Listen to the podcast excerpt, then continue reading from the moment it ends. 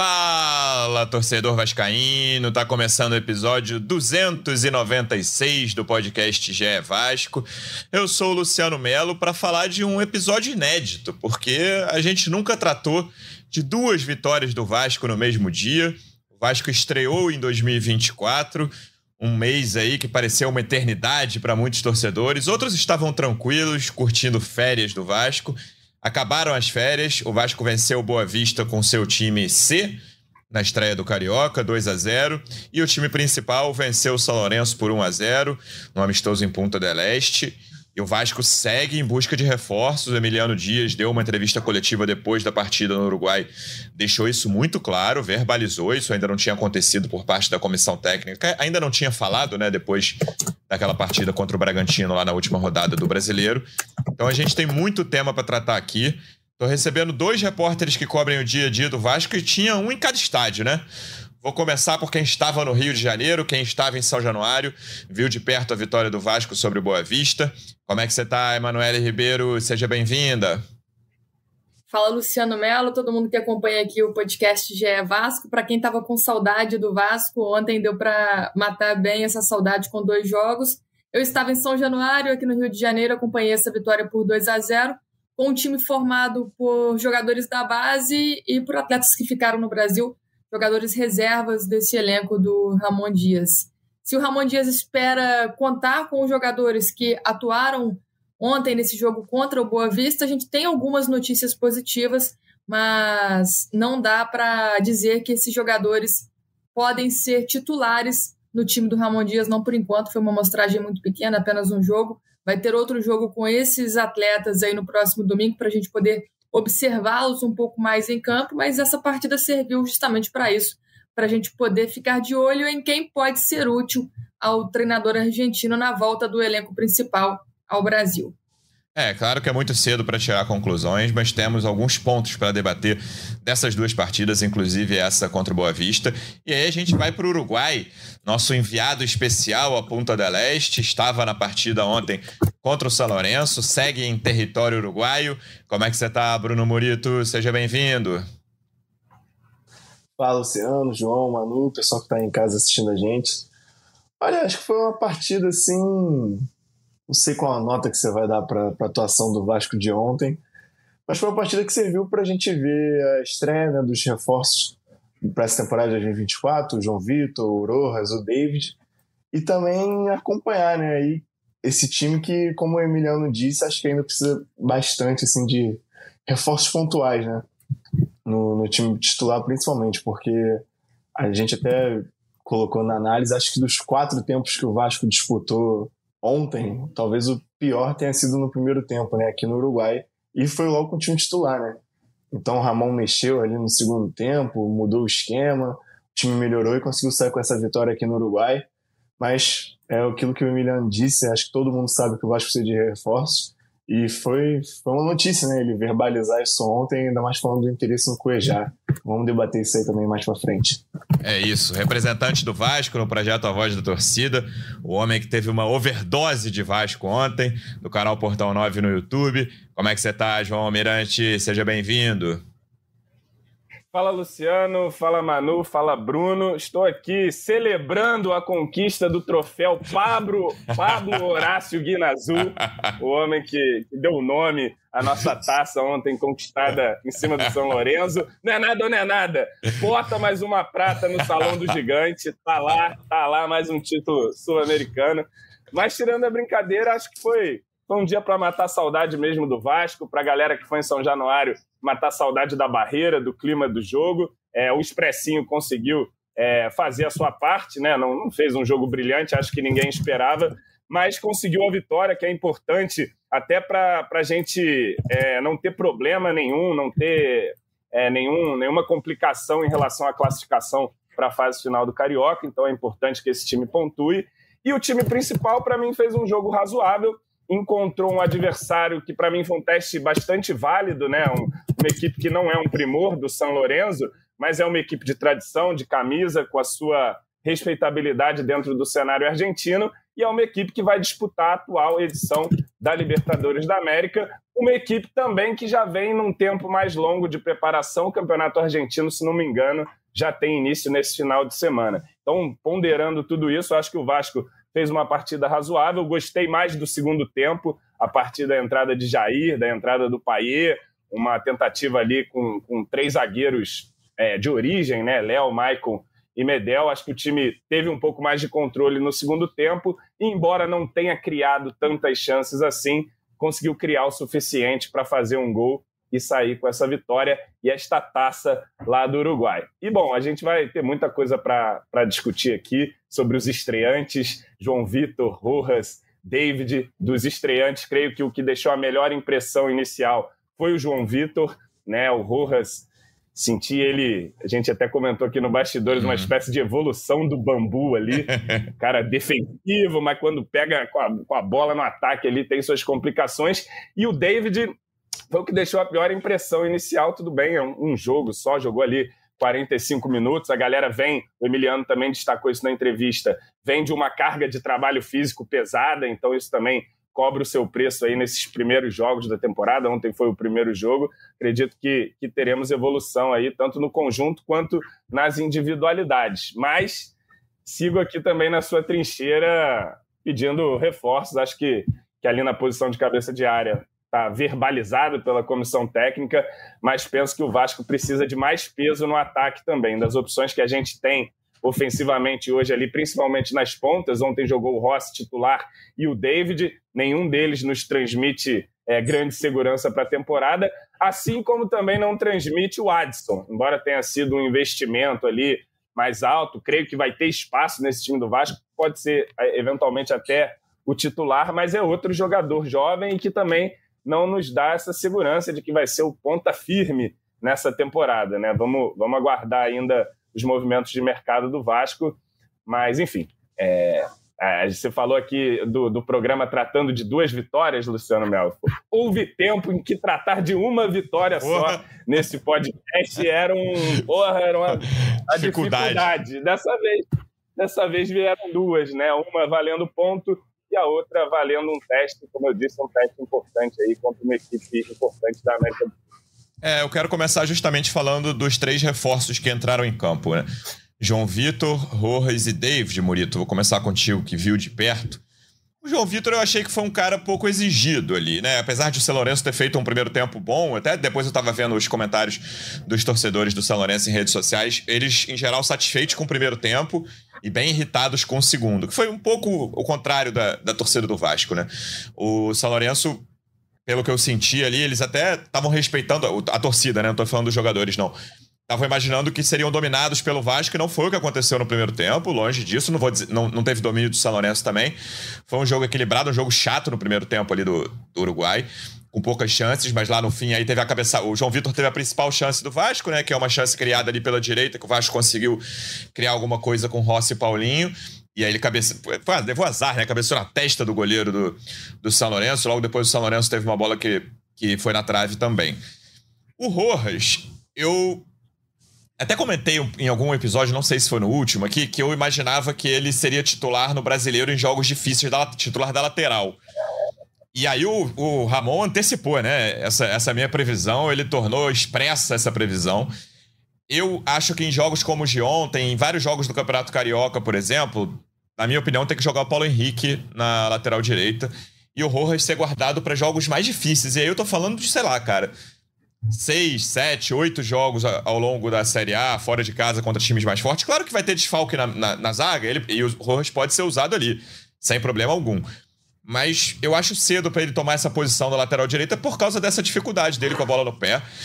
É, o torcedor do Vasco veio de um ano que ele viu o Robson ali. O Robson eu não lembro de um lateral do Vasco que tinha tanta dificuldade com a bola no pé quanto ele. Era, um, era uma coisa que você quase ficava comovido ali quando a bola chegava ao pé do Robson no campo de ataque. O Rojas não chega a esse ponto mas ele é limitado. Comovido é uma boa palavra, Luciano. É. Gostei. Comovido. O... comovido. Não, você, queria ajudar o Robson quando ele tinha a bola no ataque, né? Que você falava, caramba, cara, eu tô... deixa eu te ajudar de alguma forma aqui. Dá um abraço nele, Robson. Calma, cara. É, é só a dar... bola. Fica tranquilo. Dá, um passe de dois metros aí que vai dar tudo certo. o Rojas não chega a esse ponto, mas é um cara com a bola limitado ali. Mas eu acho um jogador bem firme na marcação. Ele fez uma falta que o juiz não deu ali, que ele tinha. E vou embora, corre e faz a falta. Tá tudo certo. Eu acho que ele, na, na, no setor defensivo, sem a bola, ele vai ajudar bem mais que o Robson. E o, e o David, cara, eu tinha comentado aqui na, na, no momento das contratações que eu achei a pior delas. E eu acredito que o David vai ser um jogador que vai dar, vai dar como o João escreveu no, no Twitter ontem, vai dar trabalho para a torcida do Vasco. É um jogador que tem o potencial dele ali, mas que ele demonstra nos últimos anos de forma muito esporádica, né? Conseguiu mostrar no Fortaleza alguma coisa ali. No, no, São Paulo teve um ou dois jogos bons, mas pouquíssima coisa. E no Inter e no Cruzeiro ele foi bem mal. É, são estreias, claro, né? Tudo pode mudar. Cada um jogou 45 minutos só de um jogo que não valia nada, era uma exibição, um amistoso. Mas as estreias, Murito, me pareceram mais ou menos de acordo com o que a gente imaginava antes de eles entrarem em campo. É, eu acho que é bem isso mesmo, porque eu aqui no Uruguai estou assistindo muita personalidade do João Vitor nos treinos. Ele é um jogador que se comunica muito com a defesa. Ontem, como o estádio estava vazio, né?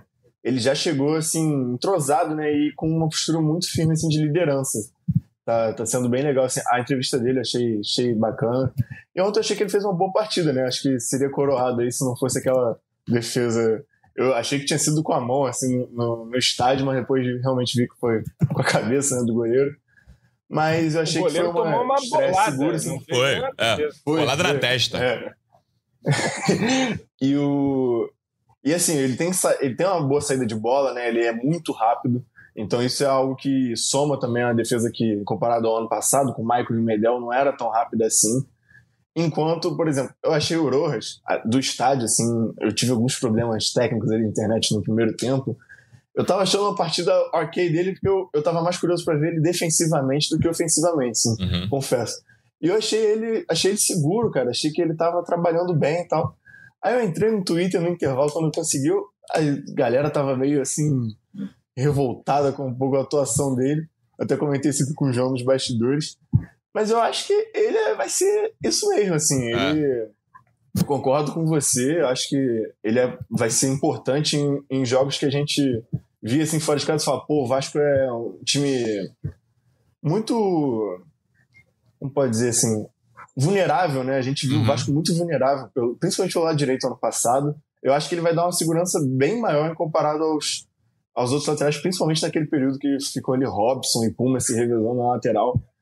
E ofensivamente ele agrega muito na bola aérea. Cara, eu acho que ele não Sim. perdeu nenhuma, nenhuma disputa, assim, tanto na defesa quanto no ataque. Ontem ele quase também ele cabeceou bem uma bola no início do jogo, mas com a bola no pé, assim, ele dificilmente vai fazer ultrapassagem tabelando e tal. Eu acho que ontem também o que prejudicou um pouco a atuação dele ofensivamente foi a atuação do Rossi, cara.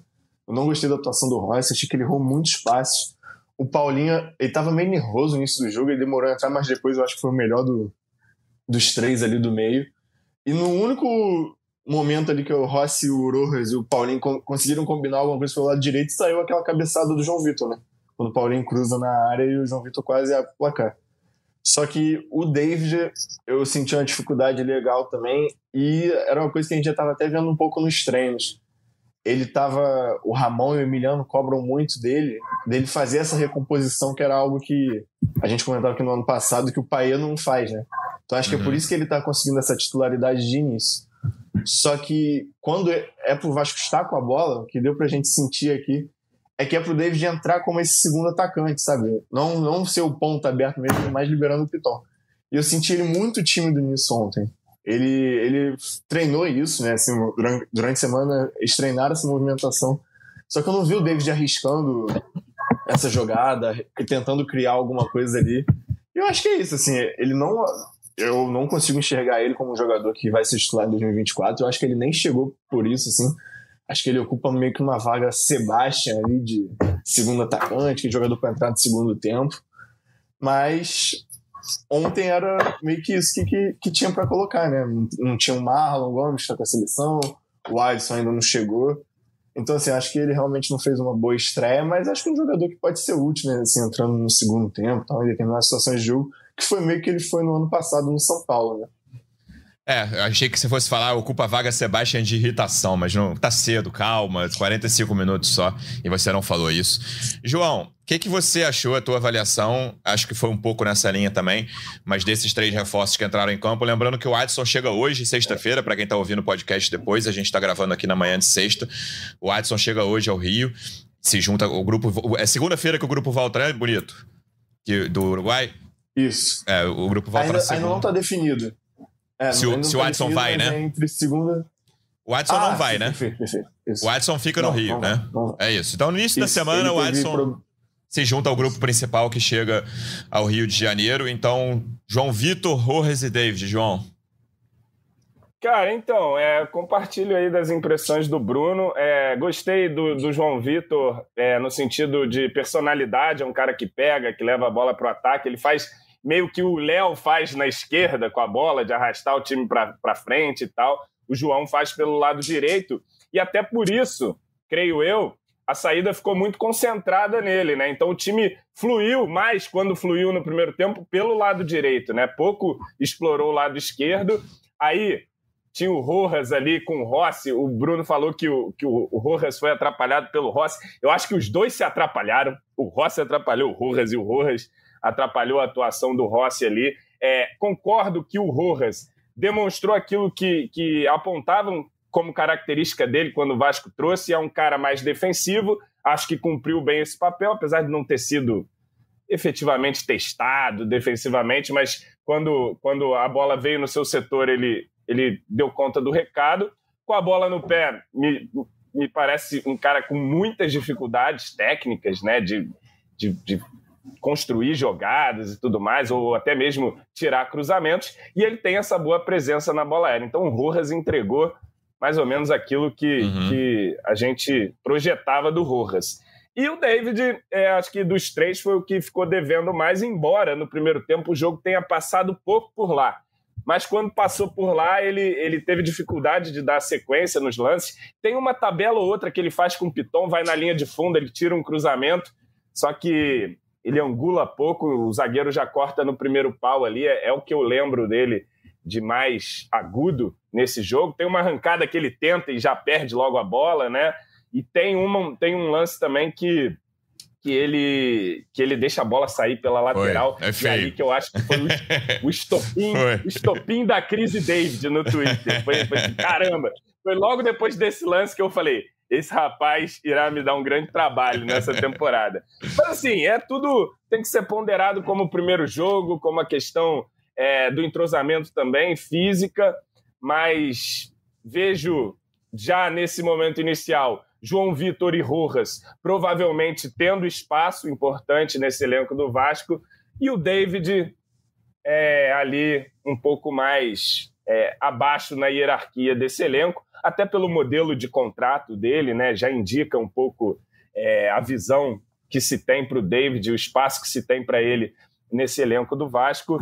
Mas assim, vou segurar também um pouco a corneta. David, tá vendo isso aí? Estamos junto com você ainda. Vou te dar mais uma chance aí contra o Deportivo Maldonado. Mas dos três, é, destacaria mais o João Vitor como positivo, o Rojas médio e o David abaixo.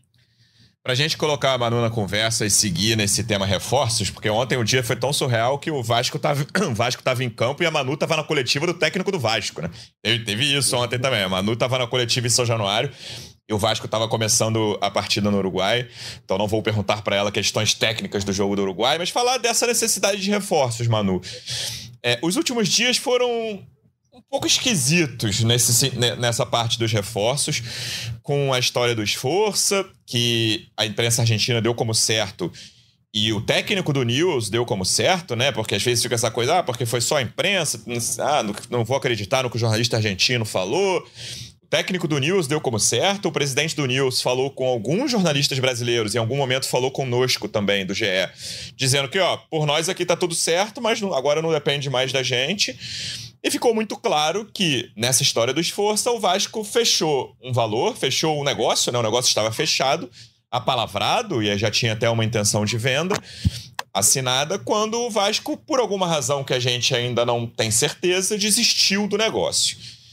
E aí, no mínimo, no mínimo, já dá para criticar, na minha visão, a forma como a 777 faz é, a comunicação interna dentro dela. Porque ontem na coletiva, na rápida coletiva com o Emiliano Dias, deu quatro minutos lá no Uruguai, ele falou, quando perguntado sobre reforços, ele falou: ó, o Lúcio e o Matos estão trabalhando bastante, mas não depende só deles. O que eu acho um negócio surreal, para falar a verdade, porque o Lúcio e o Matos são funcionários da 777. O Lúcio é o chefe da 777 no Brasil, inclusive, né? O, a 777 tem um negócio no Brasil de futebol, que é o Vasco, e o, o Lúcio é o chefe do, da, do negócio de, do Vasco no Brasil. O Matos é o cara do futebol da 777 no Brasil. Então, eu não, não entra na minha cabeça essa questão, Manu, de como. E aí eu vi, a, a, gente até publicou uma matéria antes da desistência, que a imprensa argentina deu a desistência do Vasco no Esforça. O Vasco não fala sobre o assunto, ok. A gente deu uma matéria que dizendo que estava para, parado o negócio esperando a 777, e eu vi muita crítica no Twitter. O que eu queria dizer aqui é que, claro que eu não vou não posso dizer quem falou, mas foram pessoas do Vasco que falaram pra gente isso. Isso que é, vale o pessoal entender que é, é confuso. A comunicação da 777, das pessoas do Vasco, está no mínimo estranha nesse momento. É, então a gente não tem certeza ainda se, olha. Porque eu acho uma matemática bizarra, porque essa do esforço e coejar, por exemplo. O esforço custaria 20 milhões de reais, né? Um pouco mais. 25, vai. O Coejar custa menos de 10, né? Um e pouco ali de euros. Bota 7 no Coejar que ele custaria. Mas de salário, cara, o Cuejar custa por mês um milhão a mais que o Esforça. Tranquilo, assim. Tranquilo. O Cuejar ganha dois milhões e pouco de reais na Arábia Saudita. O Esforça, não sei o salário do Esforça, mas é muito menor. Ele ganharia, viria para o Vasco ganhando mais. Então, que matemática é essa? Eu, assim, é um troço que não entra na minha cabeça. Eu vou barrar o esforço porque custa 25 milhões de, de euros. E não é, é sempre é, parcelado, né? a não ser que com uma multa rescisória, como foi o caso do Flamengo no Dela Cruz aí. Não tem compra à vista. O Vasco mesmo não pagou o João Vitor 6 milhões de euros à vista, parcelou. O. Eu não consigo entender essa matemática. Ah, é um cara que não entende futebol lá dos Estados Unidos que falou: ó, você só tem, sei lá, 12 milhões de euros para contratar em, em janeiro, sendo que é parcelado. A aula de matemática de contabilidade básica o cara não foi, ele tem uma empresa, entendeu? É, esse, esse mecanismo da 777, essa forma de negociações que está ficando ainda mais exposta, né? Porque no ano passado a gente tinha informações, mas, por exemplo, eu achei muito curioso o Emiliano ter falado isso, ó. O Matos e o Lúcio estão trabalhando muito, mas não depende só deles. No mínimo estranho, Manu. É verdade, Luciano. Eu também acompanhei essa discussão aí nas redes sociais. E a torcida do Vasco até recuperando matérias nossas, dizendo como é o processo de contratações, que é cheio de etapas, e agora essas etapas um pouco mais desorganizadas e diferentes do que a gente tinha apurado, né? E não é, na verdade, um erro de apuração do GE, que realmente nesse momento me parece que o Alexandre Matos tem ido atrás dos jogadores, tem conseguido o aval dos jogadores, dos clubes que ele quer contratar, mas depois depende dessa liberação da 777, foi o que a gente ouviu, pelo menos no caso do, do Juan Esforça, do News Boys, né? O Vasco, como você bem disse, assinou uma intenção de compra com o News, já estava tudo certo com o clube, com o jogador, o valor já estava definido, o clube aceitou a proposta do Vasco, mas ficou nessa pendência de conversar com a 777 para seguir ou não com o investimento. Que Esse também é caso... é estranho, né, Manu? Desculpa te interromper. O, o Atos, funcionário da 777, acerta com os jogadores e não sabe se o patrão dele pode pagar. Também é um troço muito esquisito. Só antes de passar para você, o Marlon Ribeiro botou nos comentários do YouTube. Absurdo como falta informação nessa live. O Coejar aceitou reduzir o salário. Sim, o Coejar aceitou reduzir. O salário dele é muito maior do que o Esforça aceitando reduzir. Segue, Manu, por favor. É, não, e nessa questão do Cuejá e do Esforça, é, não me parece uma coisa de 777, como você estava aí perguntando, Luciano. Ah, 777 não quer investir 5 milhões no Esforça, vai investir um e pouco no, no Cuejá para ser um jogador mais barato. Na verdade, o que acontece é que a 777 falou ou um ou outro, ou Esforça ou Cuejá, e a comissão técnica o Ramon Dias e o Emiliano preferem o Cuejar, entendem que ele será mais útil a esse elenco do, do Vasco, vai preencher uma posição que é mais carente nesse momento, por já terem trabalhado com o jogador, preferiram que, que o Vasco é, vá atrás do Cuejar, mas nada definido ainda, não está nada certo. como o próprio Emiliano disse, depende de outras variáveis. E ontem, inclusive, eu encontrei com o Alexandre Matos, ele estava lá no, em São Januário, acompanhando essa estreia do Vasco contra o Boa Vista. Estavam ele e o Lúcio Barbosa conversando muito ali antes do jogo. Fiquei de longe observando. O Alexandre Matos deve ter atendido no mínimo umas cinco ligações nesse período, o tempo todo falando ao telefone. É, o que a gente ouviu é que ele chegou ao Vasco também trazendo uma série de nomes, de indicações para 777, nomes que ele gostaria de contar no Vasco. Aí teve, claro, a, a barreira do, do orçamento, mas foi um orçamento que a gente ouviu ali também no clube de ambos os lados. Um orçamento que o Alexandre Matos aprovou, que o Lúcio Barbosa aprovou, e agora tá esse impasse, né? Esse malabarismo aí do departamento de futebol para tentar trazer esses jogadores, porque já, já gastou, né? No João Vitor, por exemplo, 6 milhões de euros foram investidos aí na contratação do zagueiro. Mas nesse caso do esforço aí do Cuejá, me parece mais um pedido da comissão técnica do que a, a empresa americana preferir o Cuejá do que o, o esforço, até porque o esforço está muito mais no perfil de contratações da 777, um jogador mais jovem, com potencial de, de revenda em breve, já o Cuejá é um jogador mais experiente, mas que para o Ramon Dias seria mais necessário nesse momento. É porque o esforço, mano, Agora, eu concordo contigo oi. rapidinho sobre esse ponto da comissão técnica, mas se a gente publicou e outros veículos, e a gente tem essa informação de dentro do Vasco, deixando isso claro, que existia um orçamento de 12 milhões de euros em, em torno de, né, não exatamente, para contratações agora nessa janela de janeiro, o Vasco já bateu, né? Com o Adson, Paulo Henrique foi um milhão e João Vitor, o Vasco já bateu. Com esforço, você precisaria de uma autorização extra, né? Da 777 para gastar. Sendo que eu acho uma, uma maluquice, porque o Vasco não gastou 6 milhões de euros à vista no João Vitor. Então, essa conta não, não, entra numa contabilidade básica, entendeu? Você bota, eu não sei exatamente quanto é a parcela de agora do João Vitor, se é um milhão e meio, dois de euros, mas você bota a parcela de agora nessa janela e você vai colocando as outras, e aí no próximo orçamento você vai colocando. Ainda deve ter nessa janela. É, parcela de compra do ano passado, né? O Vasco tem as, as é, parcela para o São Paulo, para o Corinthians, para o Léo, para o Piton. Enfim, essa, é, é, o esforço demandaria uma autorização extra, que aí é, o, é o, é o comentário do Cadu Rodrigues aqui no YouTube, antes de passar para o João, que é difícil entender essa dinâmica. Eu contrato alguém para gerir a parada, outro para contratar, mas eu tenho que aprovar tudo. Então por que contratou? Faz você o trabalho. Segue, João. Não, só é, para completar uma coisa aqui, é... João. Vai, vai, Manu. Só para completar uma coisa do, do Cuejá, que eu tô vendo também a galera entrar muito nessa onda de que o Cuejá já aceitou diminuir o salário, ele quer muito voltar para o Vasco.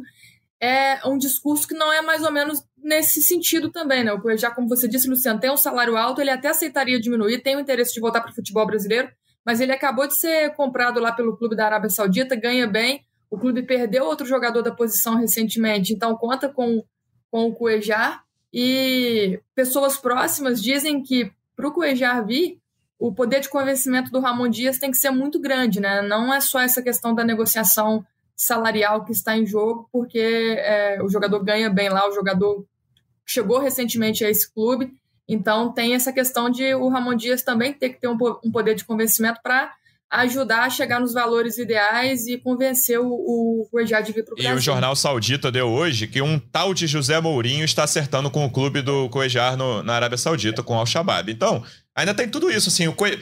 eu acho que a torcida do Vasco que está, assim, confiante, mas que, que aprovou essa, essa troca esforço-Cuejar, a gente ainda não sabe se essa troca vai haver, entendeu? Pode, o Vasco pode perfeitamente ficar sem os dois. Aí é o pior cenário, porque o Vasco claramente precisa de um primeiro volante. Finalmente, pode ir, João Almirante. É, não. Então, cara, o que me, que me causa estranhamento, assim, é, é, por exemplo, eu entendo, eu faço essa leitura que a Manu faz, de que eu acho que a 777 chegou para a comissão técnica e chegou, velho, é um ou outro, não dá para ser os dois.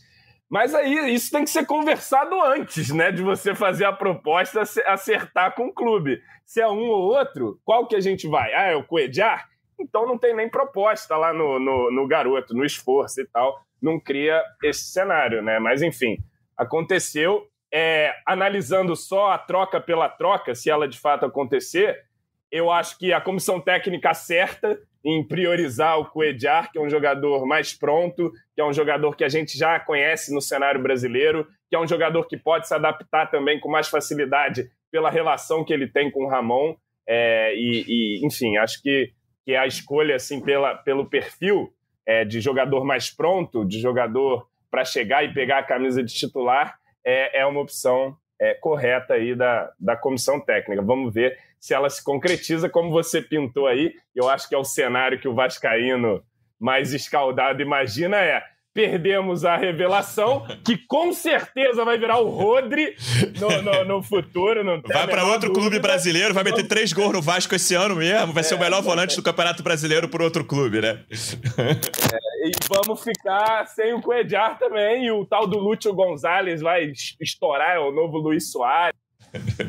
aí. Você imagina, e nessa confusão toda, eu acho que só tá faltando o Josh Vander chegar e falar: não, não, é, eu preciso ver aqui, não depende mais de mim também. Vamos, vamos ver quem pode autorizar. Porque, enfim, ninguém manda, né? Todo mundo manda e ninguém decide. Não sei quem decide. No final das contas, quem decide? Mire. Mire e aponte para ele. Johannes Sports. É esse homem alemão que nada sabe de futebol que apita a, a, pela última vez ali no Vasco. É ele que tem que ser convencido das coisas. Vamos ver.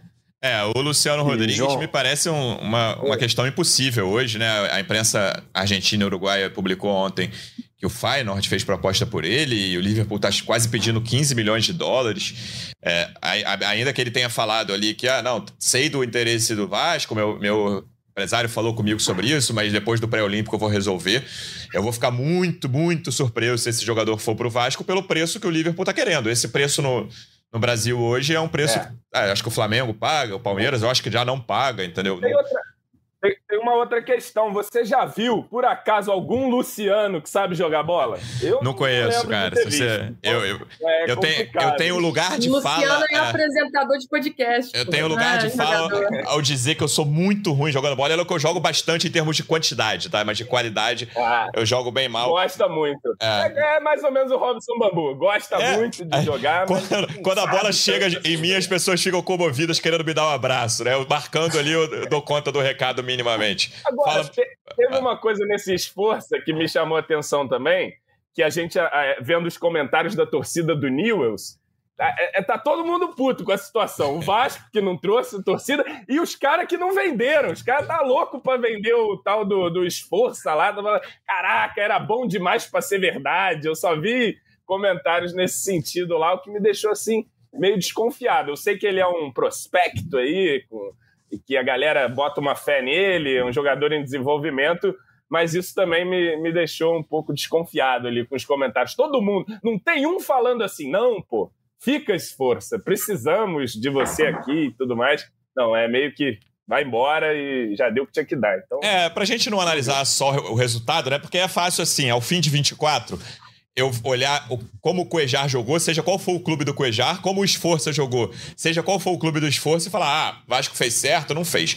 O que eu acho, com a informação que eu tenho hoje, o que a gente sabe, e a minha opinião é, o Vasco agiu mal com o Newells. O Vasco, a história de fazer uma assinar uma intenção de venda, depois desistir. E o Vasco, essa, esse método que a Manu comentou, que não sei exatamente se é nesse caso do esforço, eu, eu acho um método errado de acertar com o jogador e depois ir lá perguntar: e aí, meu patrão?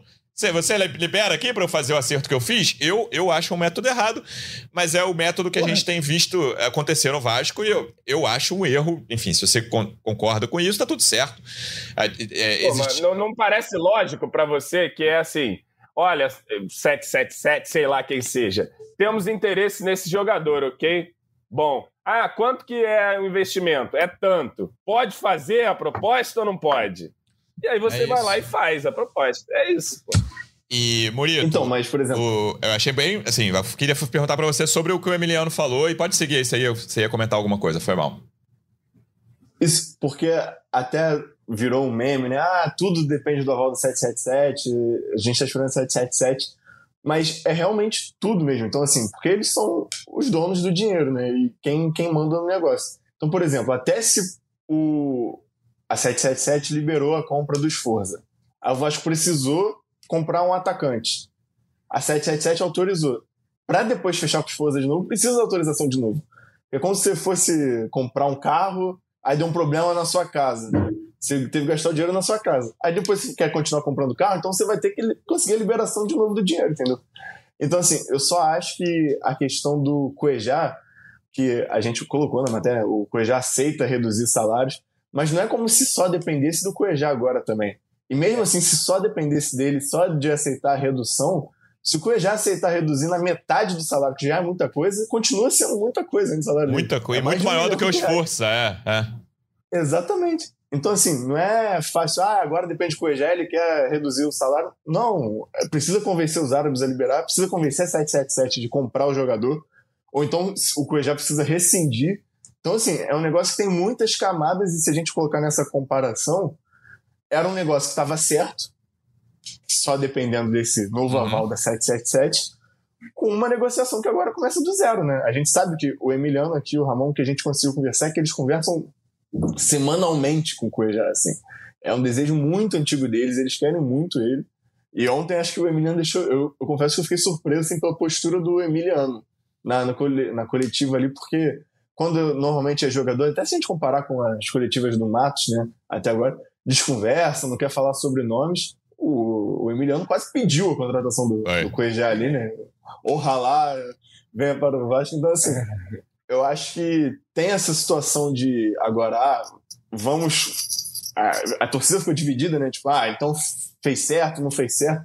Mas eu acho que tá todo mundo de acordo que não foi o melhor processo, porque o News, cara, eu liguei pro presidente do News na terça e na quarta, ele tava assim, meio que igual a gente, sabe? Ele não sabia o porquê do, do, da, do Vasco ter sumido. Eu falei, ah, o jogador quer vir? Ele, cara, ele tá, ele já tá indo. Já fez até as malas, já né? aceitou, né? Ele, Pô, eu já, tinha, eu já tinha aprovado até a sorridente família do meu amigo Juan Força, lá todo mundo feliz pra caramba, no sítio. E... e um detalhezinho aqui que o João comentou que, que acho que vale ressaltar, a reação da galera da, da torcida do News. Eu, eu tinha uns 3, 4 também tá fazendo essa pré-temporada aqui no Uruguai, lá no resort do Vasco, um desses treinamentos.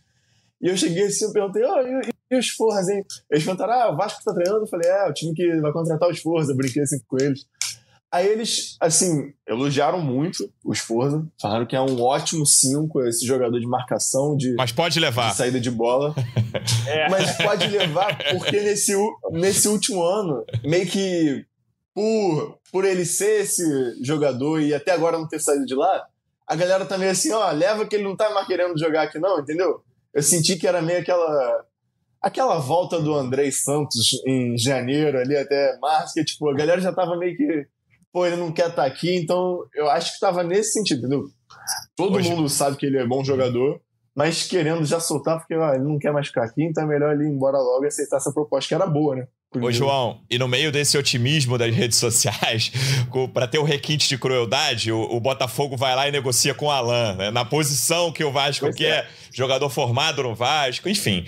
É, tá muito claro, né, João, que o Vasco precisa, no mínimo, de um volante de um ponta titulares. A gente falou aqui várias vezes, desde o primeiro episódio, depois da, da, do fim do Brasileirão, o Vasco precisava de um zagueiro, um volante e um ponta titulares. O zagueiro chegou, o João Vitor. O ponta que veio, para mim, a reposição do ponta titular saiu, e acho até que é uma reposição é, abaixo, né? O Adson no PEC.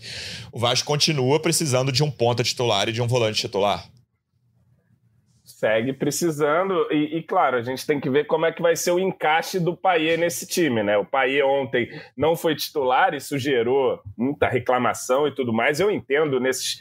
Não, não, não, não, não tiro conclusões é, definitivas aí desse primeiro jogo de pré-temporada. Acho que o Paier vai ter mais espaço e mais possibilidade de ser titular aqui no Vasco, mas a gente segue com, com as carências que, que já tínhamos, né? É a questão do primeiro volante é, é bem grave. Ontem o, o Zé Gabriel, tudo bem, primeira partida, mas teve suas dificuldades, né? É, e assim, tem as suas dificuldades, é um jogador que pode compor o elenco ali, ele mostrou na temporada passada que pode ter alguma utilidade, mas a gente precisa, para o titular da posição, precisávamos desde ano passado, não veio, continuamos precisando, e penso também que precisamos de mais peso no nosso ataque. Assim, hoje de opção é um pouco mais segura ali no setor ofensivo, a gente tem o Verrete e tem a expectativa de um Paier muito melhor para esse ano. E é pouco, né? Precisamos, eu acho, de mais peso, até porque o Paier é um jogador também já com a sua idade, muito provavelmente não vai jogar todos os jogos ou todo o tempo.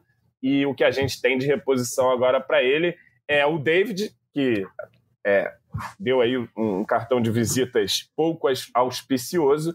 Tem o Eric Marcos, que deu uma assistência ontem, mas participou pouco do jogo. É um Foi. jogador até que eu é, espero que, que tenha mais espaço, que possa se desenvolver esse ano. Mas é isso, não temos segurança, não temos um, um, jogador que a gente fale hoje na ponta do Vasco, fale, não, este é titular absoluto, é uma peça fundamental, é um cara para as assistências, para os gols, enfim, como foi o PEC, de alguma maneira. O PEC nem foi tão absoluto assim também, para ser sincero, né? Ele entrou, saiu do time, teve a, a, o momento do Rossi, que o Rossi virou titular ali e o PEC vinha do banco e tal.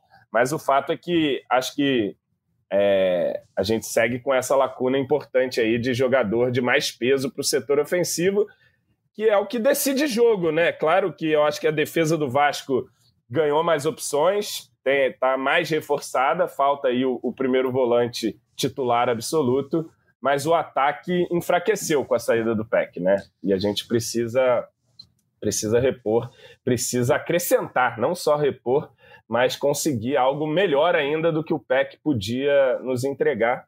Vamos ver se o Alexandre Matos consegue. Se não conseguir, vai ser vai ser dureza, viu? Não vai ser fácil não. Com esse ataque nosso aí, não tem jogo fácil.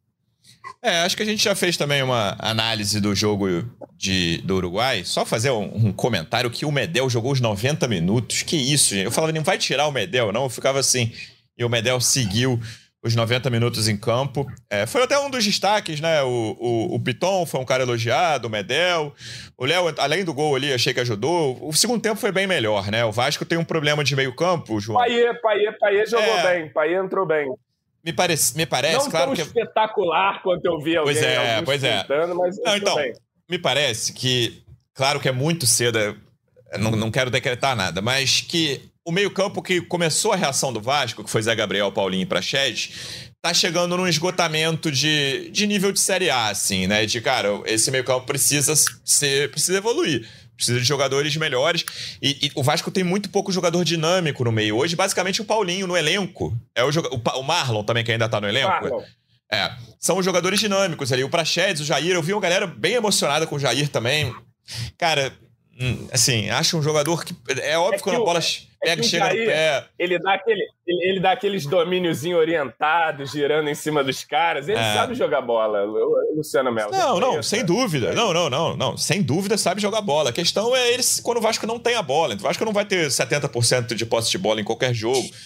Então, a questão é ele, assim, é um dos melhores tecnicamente do elenco, mas eu não acho que seja uma grande diferença, por exemplo, dele pro Prachedes. O Prachedes jogou mal ontem, o Jair para mim foi ok é, que haja uma grande diferença, mas é, um, é uma posição que precisa olhar com carinho. Esse primeiro volante, obviamente, precisa chegar alguém melhor, isso está muito claro, mas essas outras duas posições, João, do meio, é, eu acho que o Paulinho é, é, né? é, dono de uma delas ali.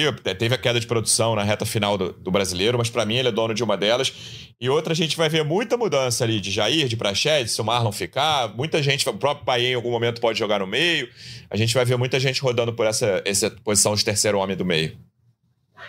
É, eu acho que é, com um elenco completo, me parece que a tendência vai ser que os interiores sejam o Marlon pela esquerda e o Paulinho pela direita. São dois jogadores que conseguem fazer mais essa dinâmica, né? São jogadores que conseguem é, tanto defender quanto atacar, os famosos box to box, né? Enfim, é, mas é, concordo com você. Acho que vai chegando o fim da linha aí para o Zé Gabriel, para o Praxedes. Achei mais uma partida ontem. E eu não sou nem dos haters do Praxedes, não. Até entendo mais do que a média ali, o que o, que o Ramon pretende com o Praxedes.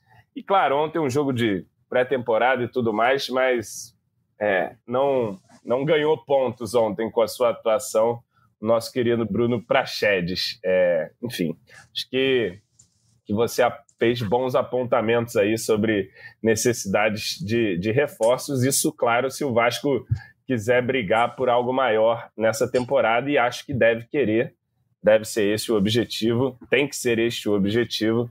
Vamos ver o que Alexandre Matos e que Ramon Dias preparam para nós. É, o Adson vai ser titular nesse início de ano, né? Que ainda não estreou. E aí precisa de um ponta, na minha visão, e de, de um volante. Manu, você tá caladinho aí porque você está em São Januário. Vamos falar então dessa partida da vitória sobre o Boa Vista. É, a grande notícia individualmente foi o Leandrinho, né? O lateral esquerdo, que é uma posição também carente de reservas, né? O Piton dá bastante conta do recado ali. Mas o Vasco não tem um reserva. E tem, eu gostei, eu vi que no primeiro tempo gerou alguma polêmica ali a atuação do Paixão nas redes sociais. Assim, eu gostei do Paixão, cara. E ele tinha, acho que foi o único destaque do Vasco na Copinha, né? O Vasco fez uma, uma campanha bem fraca, eliminado com goleada pro Vitória. E ele, ele fez. Eu, eu, vi dois, eu vi dois jogos da Copinha, gostei do Paixão. Não tô nem falando de gol, ele tô falando de quando ele tem a bola, ele, ele, é inteligente, tem visão, gostei dele. E achei que ele fez um bom jogo ontem. Perdeu uma chance no primeiro tempo ali, né? Que ele chutou no peito do goleiro. Teve uma chance que a gente achou que era ele, depois era o Barros no segundo tempo ali. A melhor chance do jogo foi o Barros que perdeu, fora os gols, né? Então, são dois jogadores que ocupam posições em que o Vasco não tem reserva. E aí, no comando de ataque, tem o Rayan, que eu até imaginei que fosse jogar mais tempo no Uruguai ontem. Entrou muito no fim, o Rayan, queria vê-lo, mas porque hoje ele é o reserva imediato do Verrete. Mas alguns garotos ali, a gente tem que falar também de Aureliano e Capasso, mas vamos falar dos garotos primeiro. O Leandrinho e o Paixão, na minha visão, foram os dois garotos que aproveitaram melhor essa primeira chance. Em questão de garotos, concordo com você, Lu. Acho que também tenho essa análise. Né? O Leandrinho foi o, a grande notícia positiva da noite do Vasco. Ainda é muito cedo para falar, como a gente disse também, sobre os pontos negativos, né? apenas um jogo. O Leandrinho é, ainda não tinha jogado pelo time profissional, tem apenas 18 anos, mas desde o primeiro tempo, quando o Vasco começou bem, mas depois perdeu ali um, um pouco de ritmo, diminuiu o desempenho, o Leandrinho, para mim, continuava como o melhor jogador do Vasco na partida e no segundo tempo com o golaço que ele faz e nesse lance que o Barros perde o gol também é ele quem dá o passe, domina bem a, a, a bola que ele recebe do House, depois encontra o Barros em posição muito boa para marcar, mas o volante acaba perdendo a oportunidade. Então, o Leandrinho me mostrou ser um, um, jogador com uma técnica muito boa, um jogador de bom passe, de bom cruzamento. E como você disse, nessa busca do Vasco por lateral esquerdo reserva, quem sabe o Ramon Dias não acha uma, uma solução caseira. Acontece que o Leandrinho é o reserva da posição no sub-20 do Vasco, né? Quem é o titular está no Uruguai treinando com a equipe, até teve alguns minutos ontem nesse amistoso contra o São Lourenço, que é o Matheus Julião. São jogadores com características diferentes. Ouvi de pessoas ali que acompanham o dia a dia da base do Vasco que o Leandrinho é um jogador até mais técnico que o Julião, mas o Julião está é, tá à frente na hierarquia do Vasco, tem 20 anos, então acho que nesse momento, se o Ramon Dias for puxar alguém para o profissional, o Matheus Julião está na frente, até porque está estourando também a idade de, de sub-20. Então, para a gente ficar de olho nesses dois jogadores. E o Leandrinho, na temporada passada, ele teve muitos jogos como titular, mas não como lateral esquerdo. Ele jogou como ponta esquerda no sub-20, fazendo ali uma dobradinha com o Matheus Julião. Até por isso, essas características mais ofensivas aí do, do Leandrinho. E o Matheus Paixão, o Cauã Paixão, aliás, né? Matheus Julião e Cauã Paixão.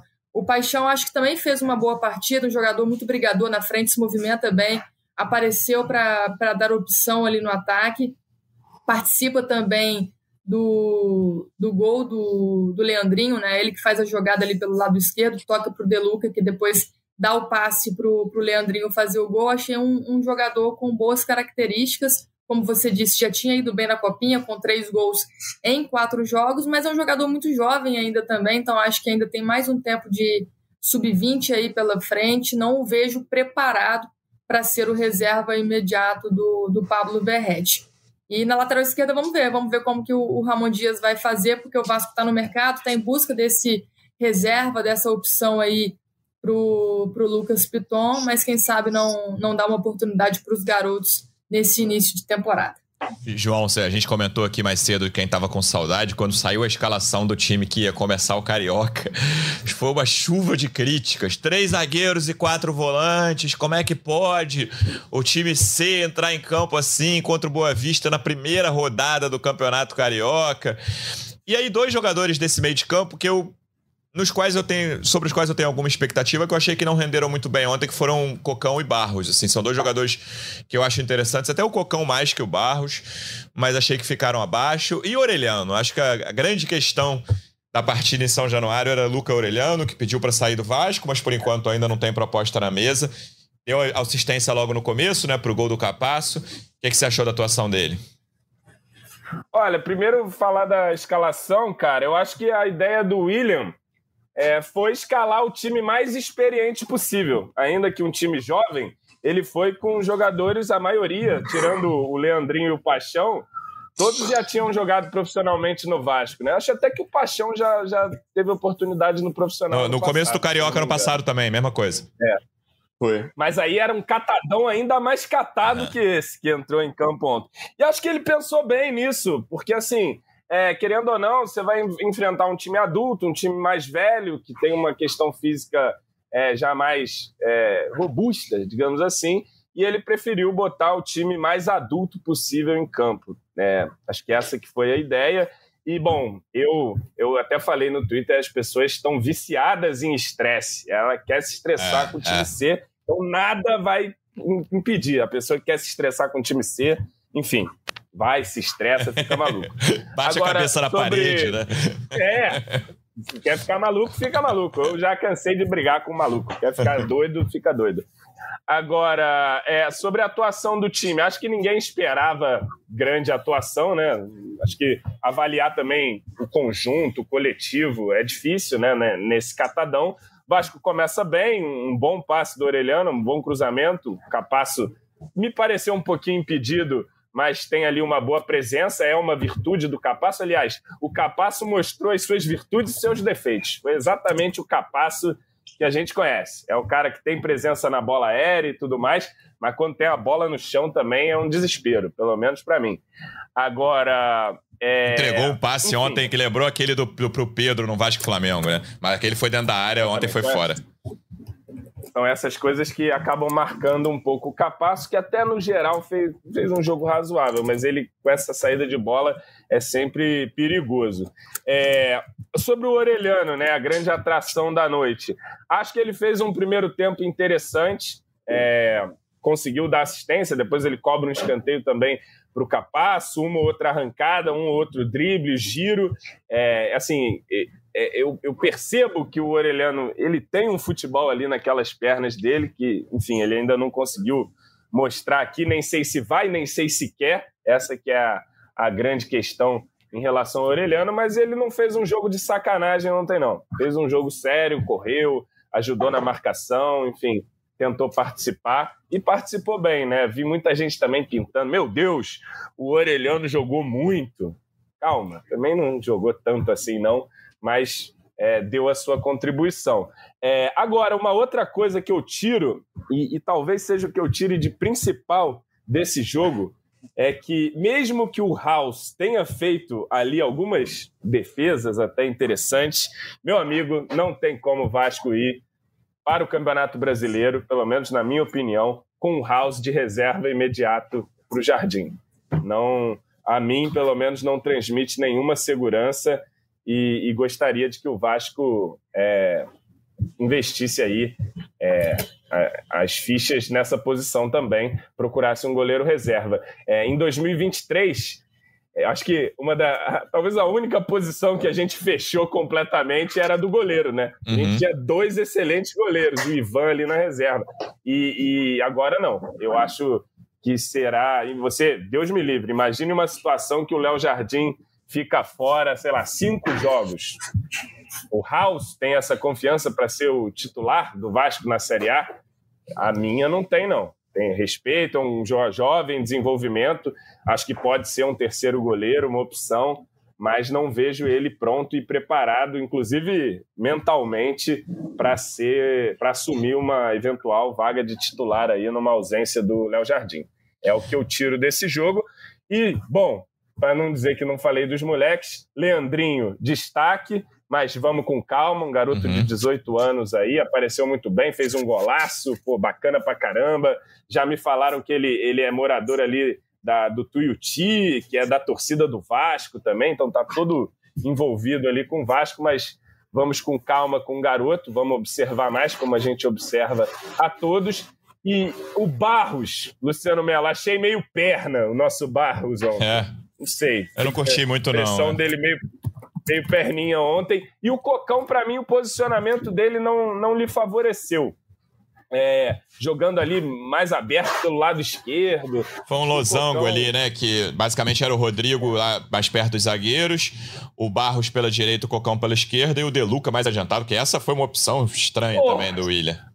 Camisa 10, 10 Luca ali, é. que participou bem do segundo gol, né? É, foi. ele recebe o passe do Leandrinho, uma, foi uma pedrada, ele vira, consegue jogar no paixão, acompanha a jogada e depois vai servir o Leandrinho foi a melhor participação do Deluca aí no jogo e com a camisa do Vasco até então, mas assim, também acho até um pouco injusto avaliar o cara no posicionamento que ele estava, que claramente não é o posicionamento para o Deluca. Agora, é, o importante no final foi vencer, né? Assim, acho que o Expressinho ano passado não conseguiu vencer na, nas primeiras Foram dois rodadas. empates. Isso. E isso pro provocou com que o Vasco tivesse com um titular até o último jogo. Teve até aquela discussão: vai botar o titular contra o Bangu para garantir a vaga, na, a vantagem na final. Então, se esse time expressinho pontuar, é, já vai ajudar bastante para a gente não, não ter nenhum tipo de problema lá mais para frente. É, para mim, continuam faltando dois titulares, um volante e um ponta. E aí tem gente falando aqui no chat, precisa de um terceiro homem de meio também, mas eu ainda acho que dá para resolver com o que tem lá. Você revezando Marlon, Jair, Prachedes. Prachedes, a galera aqui não quer ver nem pintado de ouro, pelo que eu tô vendo nos comentários. E aí, para reserva, precisa de um goleiro. Ainda acho que precisa de um lateral esquerdo. E o centroavante talvez seja o que eu leve mais fé no Ryan, cara. Eu queria ver mais o Ryan, assim. Não sei se eu tô comovido que ele fez dois gols num jogo treino, mas eu, eu acho que ele tem muito potencial, cara. Pode, eu, eu gostaria que chegasse um centroavante assim, mais experiente, mas eu tenho muito. Jogando assim, de centroavante muito, agora, né, é, né, Luciano? Tenho, tenho expectativa sobre eu, o Ryan ali, cara. Botava um Ryan de ponta, eu não via muita base, mas isso pra mim sempre foi meio pouco sentido. Um moleque é, grande forte desse pra caramba, ali, né? Com, com é. forte, vai jogar de ponta. É porque talvez na base é, que ele jogava com GB, isso fizesse sentido, porque o GB é mais Enorme, só centroavante né? uhum. mesmo, né? Então, e é um garoto também que tá aí no período de transição. É um Voltando de uma lesão grave, também. né? É. Boto fé também nele. Vascaíno também. Oh. Gente boa. O, o Ryan tem treinado bem aqui, cara, que a gente conseguiu ver assim, de alguns jogos, é, de alguns treinos, ele, ele finaliza muito bem. Eu acho também, eu concordo com você, eu queria ver um pouco mais dele esse ano. Porque, porque eu acho que se chega um atacante de lado ali, principalmente pela esquerda, que, que te gere mais gols, né? Que é uma característica aí que o Vasco precisa, acho, nesse elenco, esse pontinha goleador, que, que participa uns 15 gols ali no ano, faz uns 8 gols, 7 assistências. Eu acho que o Ryan pode ser esse reserva do Veguete, que é como ele tem treinado aqui no, no Uruguai. E, João, você falou aí de um goleiro reserva. Sabe quem é um ótimo goleiro aqui que deu para perceber que é no Uruguai? Quem? Ah. Rossi. Oh. Assustador. Aquele é, tamanho todo. Não, assim, foi uma coisa que eu acho que nem a, nem a comissão técnica esperava. Teve um rachão aqui que a gente conseguiu ver, que foi muito legal. Cara, a atuação. Ele tem uma defesa que parou o jogo treino, assim, de mão trocada no ângulo que o Léo Jardim quase saiu, assim, do Vasco. Todo mundo brincou, pô, ainda bem que o Rossi tem um metro e meio, porque. Cara, foi, foi impressionante. Acho que foi a melhor atuação de um goleiro do Vasco desde aquele Vasco e América Mineiro lá com o Léo Jardim no Independência, pegou tudo. Então, assim, foi, foi impressionante mesmo. Todo mundo aqui, acho que é. Além, lógico, do, do Serginho andando de bicicleta, tá? acho que é o assunto do, da galera aqui em Ponta del Leste é a atuação do Rossi, que foi memorável. Quem viu, viu. Cara, mas te falar, desde que eu fico com isso na cabeça, desde que teve aquela lesão do Emerson na véspera da estreia uhum, da Copa. Copa. ele foi pro gol, eu fico vendo o jogador de lindo pro gol, falo, Verrete no gol, falo, caralho, que que o Verrete tá indo pro gol, cara? Não faz isso não, cara, vai se machucar aí, vai dar uma merda. Mas enfim, não deu nada. E, e já temos aí um, uma, uma, uma nova vaga aí pro Rossi, É, né? mais uns Talvez o 25 Rossi- centímetros tá tudo certo. O Rossi pode, pode ser o goleiro reserva. Pegar um crescimento aí. A gente vai voltar então. A última pergunta do. fa- Fala, Bruno Morito. Não, ele saía de soco, fazia a base. Cara, foi, foi impressionante. gente. Todo mundo ficou bem, bem assustado com, com a qualidade do Rossi no gol. Ô, João, a última pergunta pra fechar o podcast é: como você vai fazer no domingo com dois jogos simultâneos, cara? O Vasco É enfrenta. simultâneo, né? Ah, o segundo tempo de um é o primeiro tempo de outro, né? O Vasco enfrenta às oito e meia da noite o Sampaio Correia pelo Carioca e nove e meia da noite seleção... de- É, é Deportivo Maldonado, não é isso, Marito? O time? Isso, é o Deportivo. time daqui. Deportivo Maldonado. Oito e meia Sampaio Correia, nove e meia Deportivo Maldonado. Como é que você faz, João Almirante? Ué, vou ter que ver em duas telas, começar a ver o que começa primeiro e depois, quando, quando for simultâneo, dois. Mas eu vou acabar vendo o principal mesmo, né? Espero que o Expressinho já encaminhe a vitória no primeiro tempo ali. Mas é, vamos ter que se, se desdobrar aí. Ontem eu ia fazer até dois pós-jogos, mas aí me enrolei e acabei fazendo um só. É, vamos ver aí domingão. É, se o Vasco vencer, já são 12 pontos, né? Se vencer já as duas partidas domingo, rapaz, a gente vai para as cabeças. Mais do que fez em, em- em- mais do que fez em 16 jogos do Brasileiro, né? Que foram nove e 16 rodadas do, do Brasileiro. A gente vai Mas voltar eu, na eu gostei, tem, é, tem, tem essa história aí.